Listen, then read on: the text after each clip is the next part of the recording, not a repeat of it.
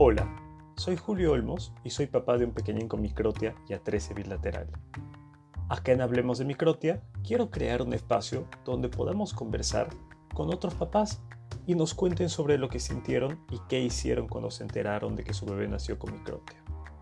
Podremos escuchar diferentes historias y posiblemente diferentes formas de reaccionar y actuar.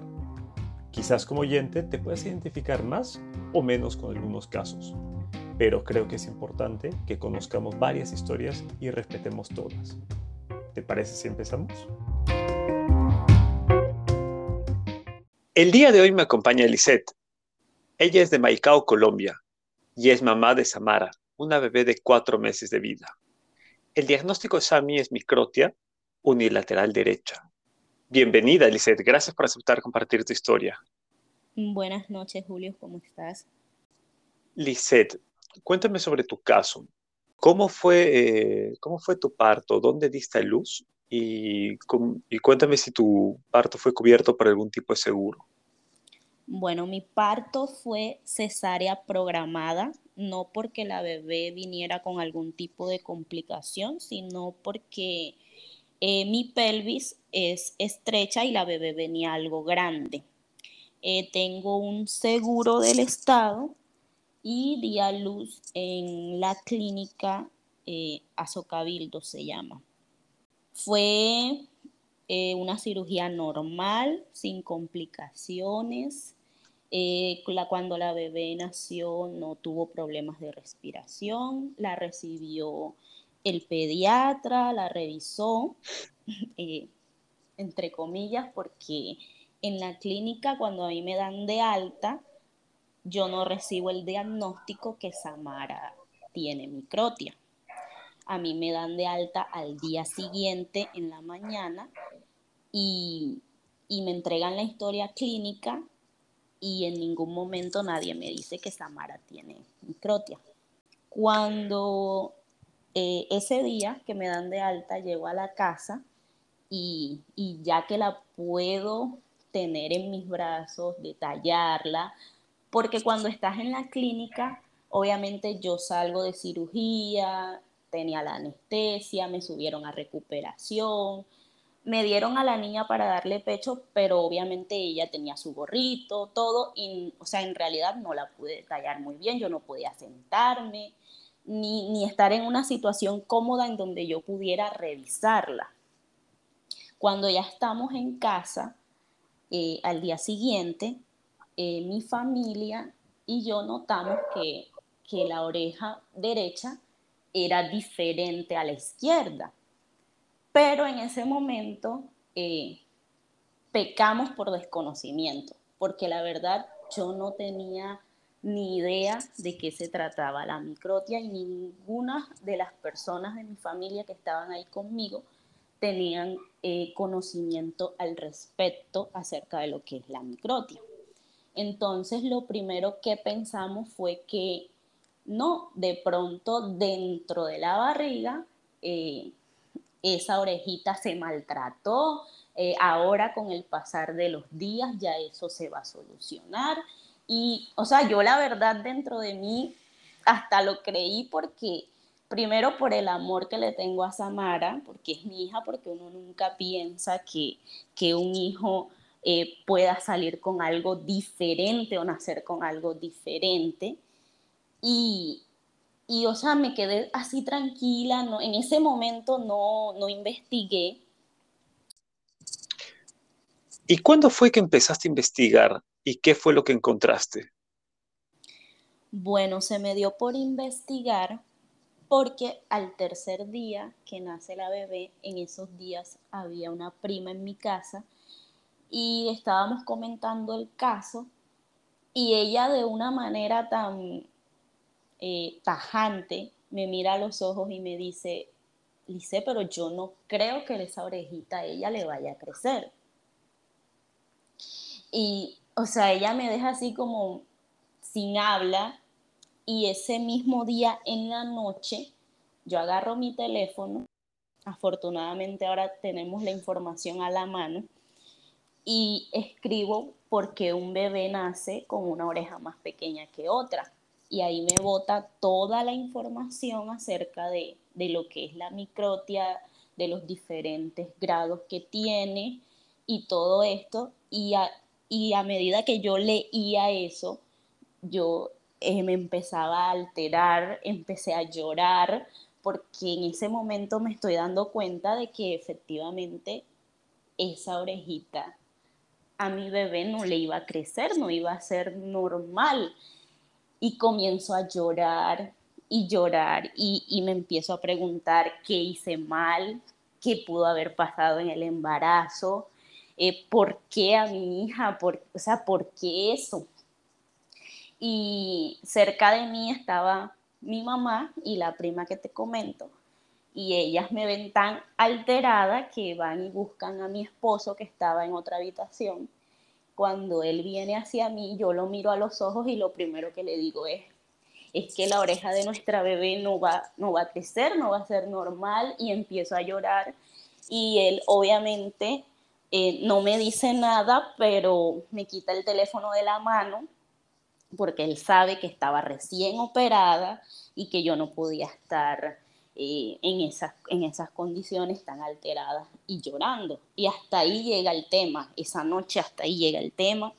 Y pasan los días y todavía faltaban unos días para la cita con el pediatra porque teníamos que pasar el proceso registrar a la bebé, afiliarla al seguro y hasta que eso no pasara no me iban a dar la cita con el pediatra.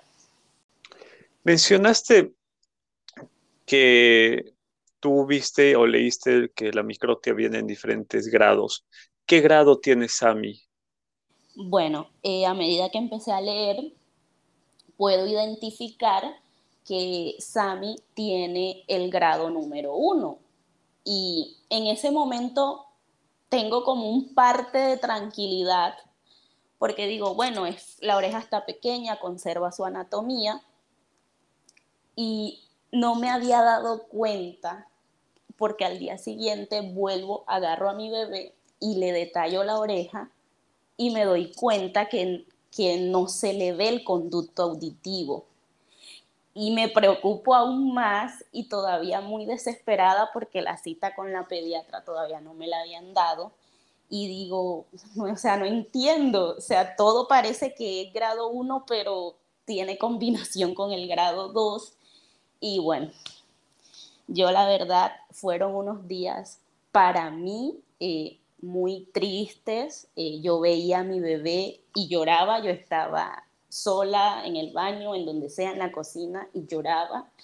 Y entonces ya entré en un punto en que yo no quería que nadie se enterara, yo no quería hablar del tema, yo vine y le compré más gorros, más cintillos a mi bebé, pero es como ese proceso por el que uno tiene que pasar hasta de pronto llegar al punto en que ya yo puedo hablar, ya yo puedo decir qué tiene mi bebé con más tranquilidad y no de pronto en ese momento, en ese inicio en el que tú te enfrentas a esa realidad, que obviamente uno no quiere, pero, pero que está.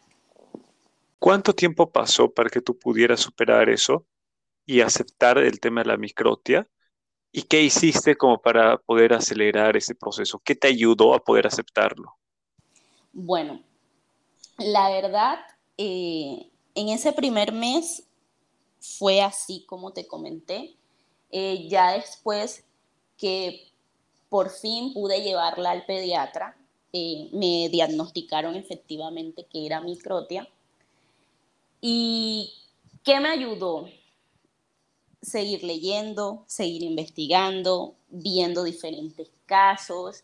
Encontré el podcast también, eh, escuché todas las experiencias que has montado y, y ya no estoy tan preocupada de tapar a Sami o de ponerle gorros o cintillos. Eh, también me ha dado mucha tranquilidad el hecho de que al momento de que la llevo al pediatra, él me comenta de que hay que hacerle estudios, varios estudios a Sami, porque la microtia puede que genere otro tipo de cuadros clínicos o patologías. Entonces a ella le mandaron a hacer ecografías de riñón, de vejiga, eh, rayos X de columna vertebral, rayos X de cráneo, ecocardiogramas. Eh, gracias a Dios, todos han salido con resultados muy favorables, muy positivos. Eh, ¿Cuál era el tema? El tema real que me preocupaba, el de la audición, porque yo decía, si yo ahí no le veo el conducto auditivo, no sé si mi hija escucha, no escucha, yo sé que de pronto por el otro oído sí, pero no tenía la certeza. Eh, hace poco nos entregaron los resultados de los evocados auditivos y arrojaron de que ella por ese oído pues podía escuchar. Todo eso en conjunto, eh, sabiendo ya la situación actual en la que ella está, eh, también me ha dado mucha tranquilidad cuando fueron a la cita con el pediatra, entiendo que te diagnosticó y te dijo que tenía microtia unilateral y entendería que, bueno, tal vez atresia. Pero ¿qué más te dijo? ¿Te dijo algo más? ¿Te dijo qué estudios también? Bueno, además de los que ya mencionaste, si había que hacer otros estudios. ¿Te dio iba de algún aparato, alguna operación para que pueda oír?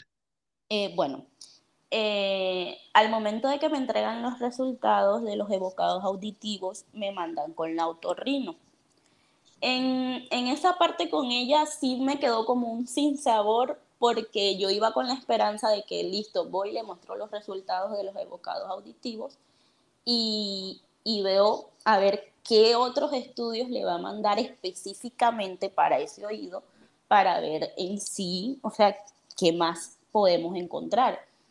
Entonces ella vio los evocados, dijo, no, pero ella está escuchando, ella recibe las ondas, a pesar de que, de que tiene, eh, de que no se le ve el conducto auditivo.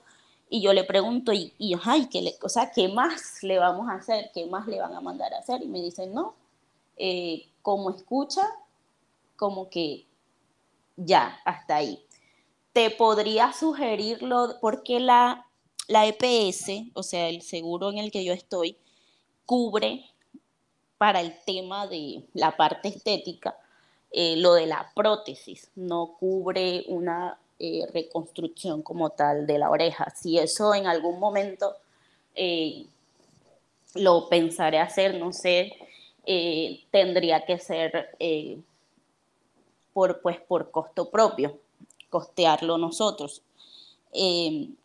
pero entonces ella me menciona lo de la parte de la prótesis, la cual no veo viable porque aquí te quitan la, o sea, la el, lo que tengas te lo quitan para poder ubicar el sistema de la prótesis. Y, y, ella lo que me dice es, en el caso de tu bebé no tendría sentido porque a pesar de que la oreja está pequeña, pues está eh, formada, aunque pequeña, pues está formada. Pero no, no me dijeron más nada, simplemente que, estaba el tema de la prótesis con el que sí lo cubre el seguro, pero alguna otra operación reconstructiva no. Con, la, con el diagnóstico que te dio la otorrino, ¿qué sentiste? ¿Qué opinas al respecto? Eh, como te digo, me dejó un sinsabor. Sé que los resultados dicen que la bebé escucha, pero no sé, yo quisiera que les mandaran a hacer, no sé, una tomografía, algo en donde de pronto podamos observar bien la, anatomía del oído interno, o sea, como por más tranquilidad. Eh, ella, la bebé, responde a los estímulos totalmente, yo no digo que no, pero médicamente uno siempre quiere estar como que más seguro, o sea, eso te da más tranquilidad. Hasta ese momento, con los profesionales que consultaste, ¿te sentiste bien asesorada? Bueno, desde el momento en que nació la bebé, no me gustó que salí de la clínica y que no me la diagnosticaron.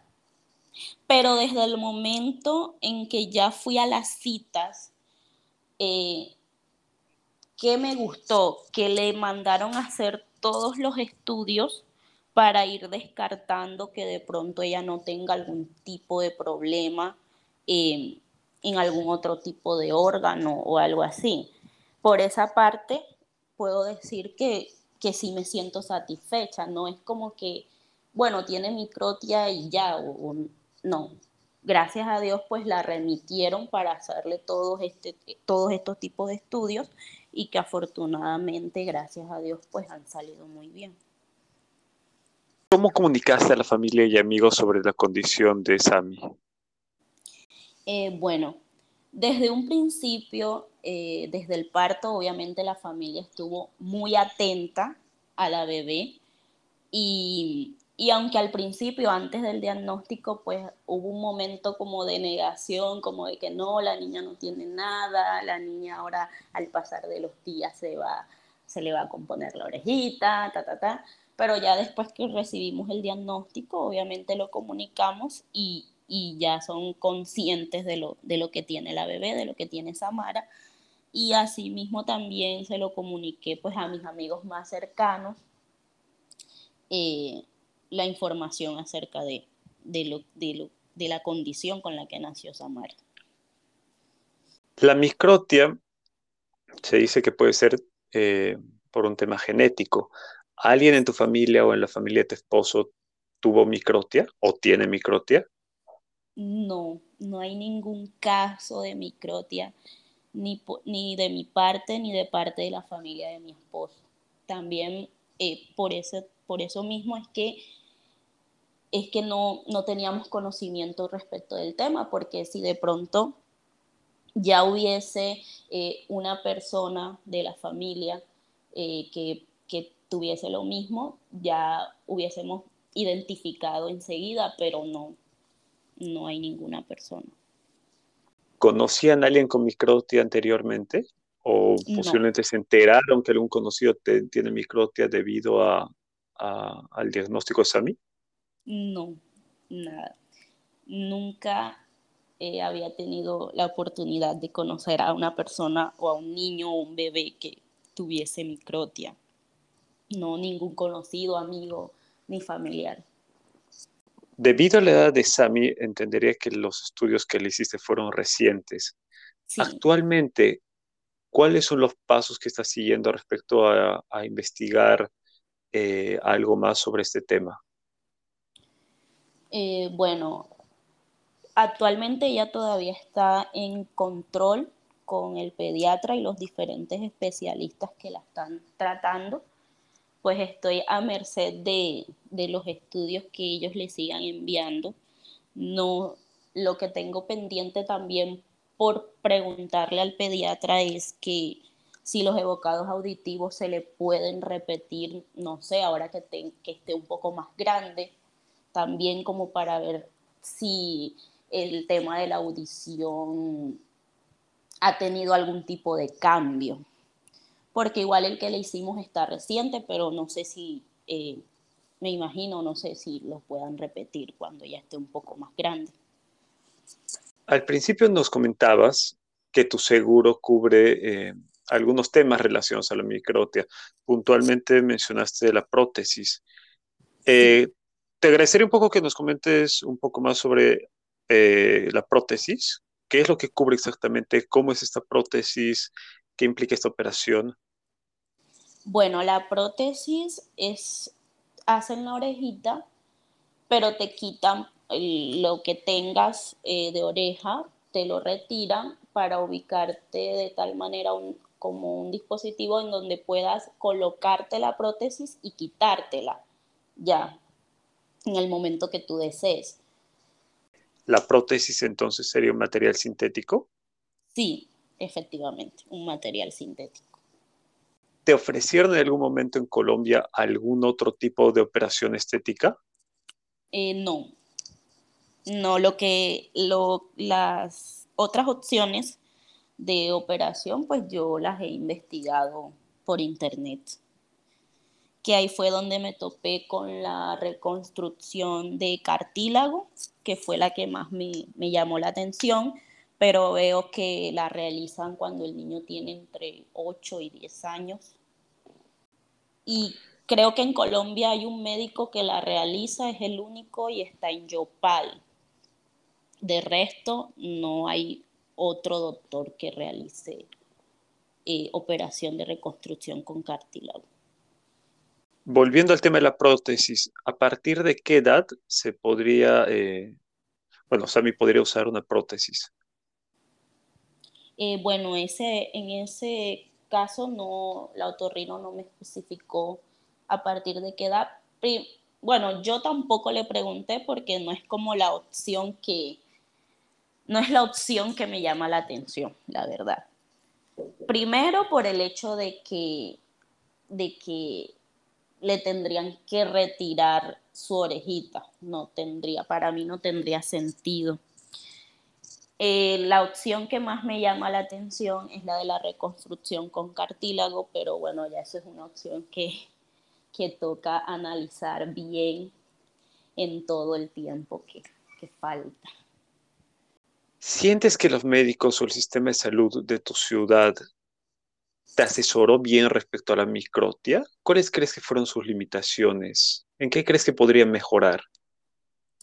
Bueno, cuando me hablaron por ellos por primera vez de la microtia, fue algo bastante somero, porque todo lo que yo sé de la microtia hasta el momento es porque lo, lo he investigado, pero no porque de pronto ellos se hayan sentado y como que eh, explicarme a profundidad todo lo que encierra la microtia.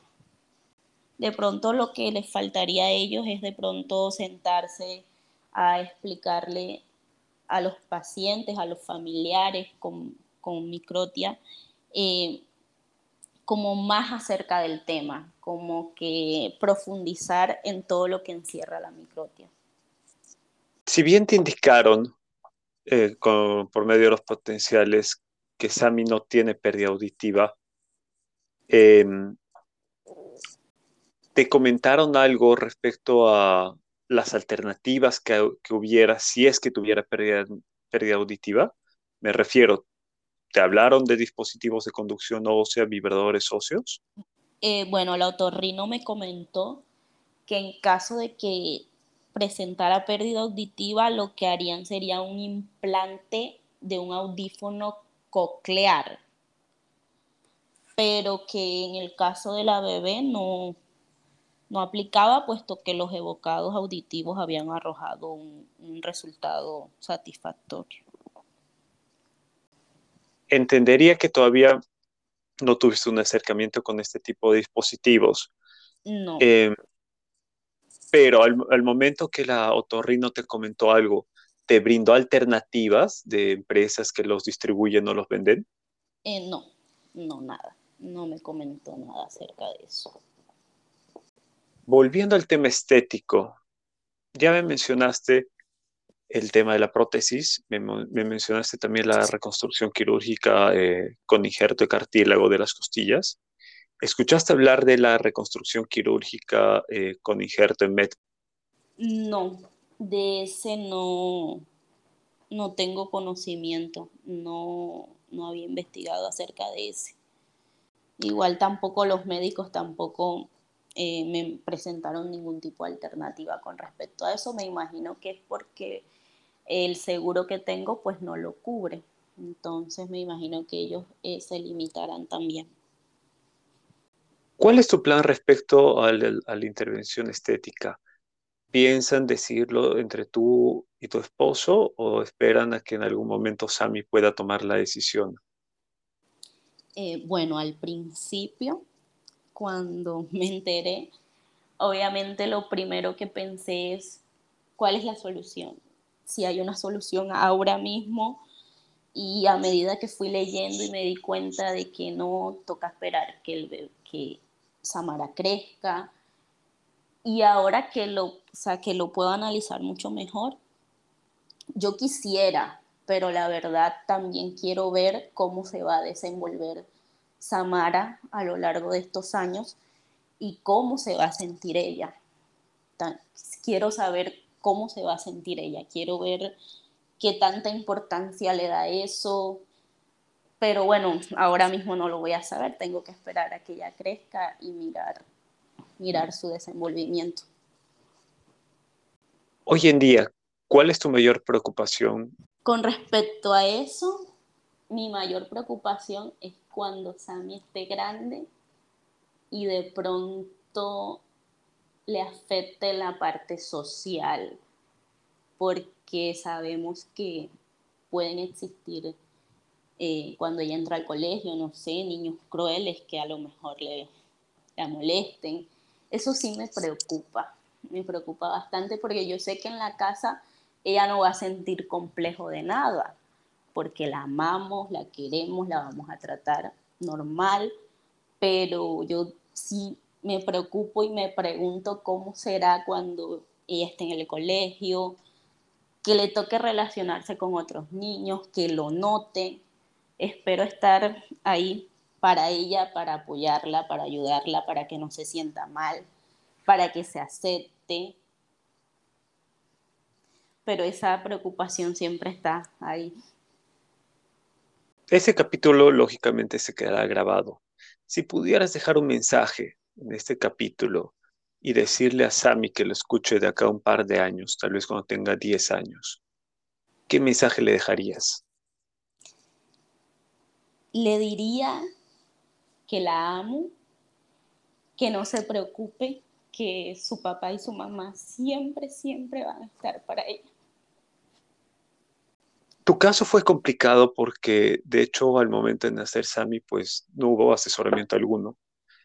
Entonces, cuando tú saliste de la clínica, creo que toda la información te llegó de, como un baldazo de agua fría, pero fue porque tú lo averiguaste. Sí, total.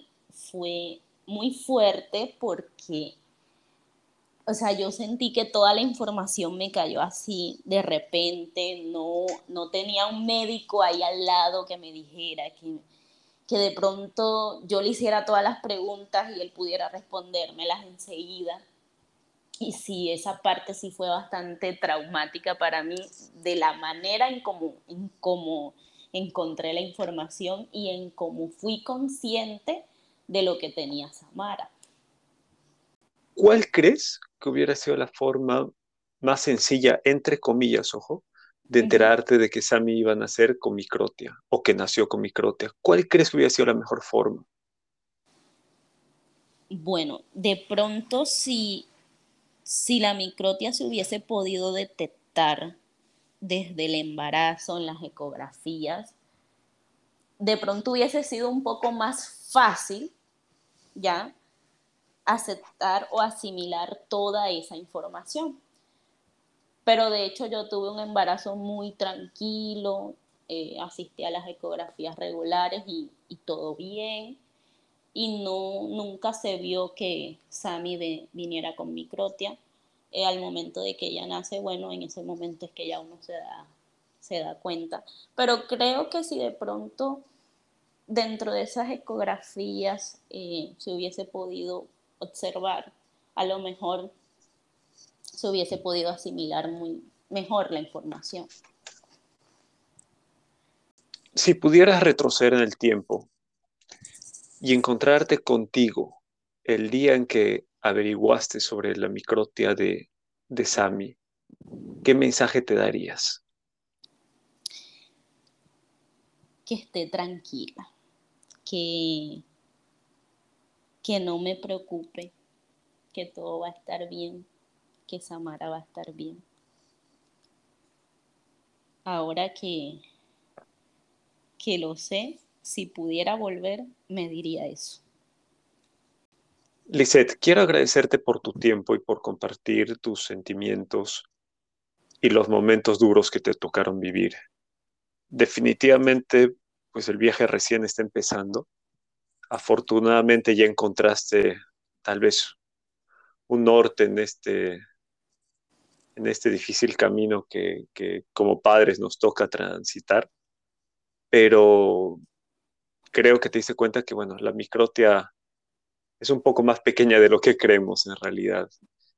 Te dejo el micrófono libre por si quieres compartir tus redes sociales o alguna forma que la gente pueda contactarte. Ok, de acuerdo. Eh, en Facebook me pueden conseguir como Lisette Barros y en Instagram me pueden conseguir eh, como arroba Barros. Eh, quiero darte las gracias por abrir este espacio porque de verdad para mí, creo que para los padres que tienen un bebé con microtia es importante. Es importante compartir la experiencia, es importante brindar la información a las personas que, que desconocen de esto.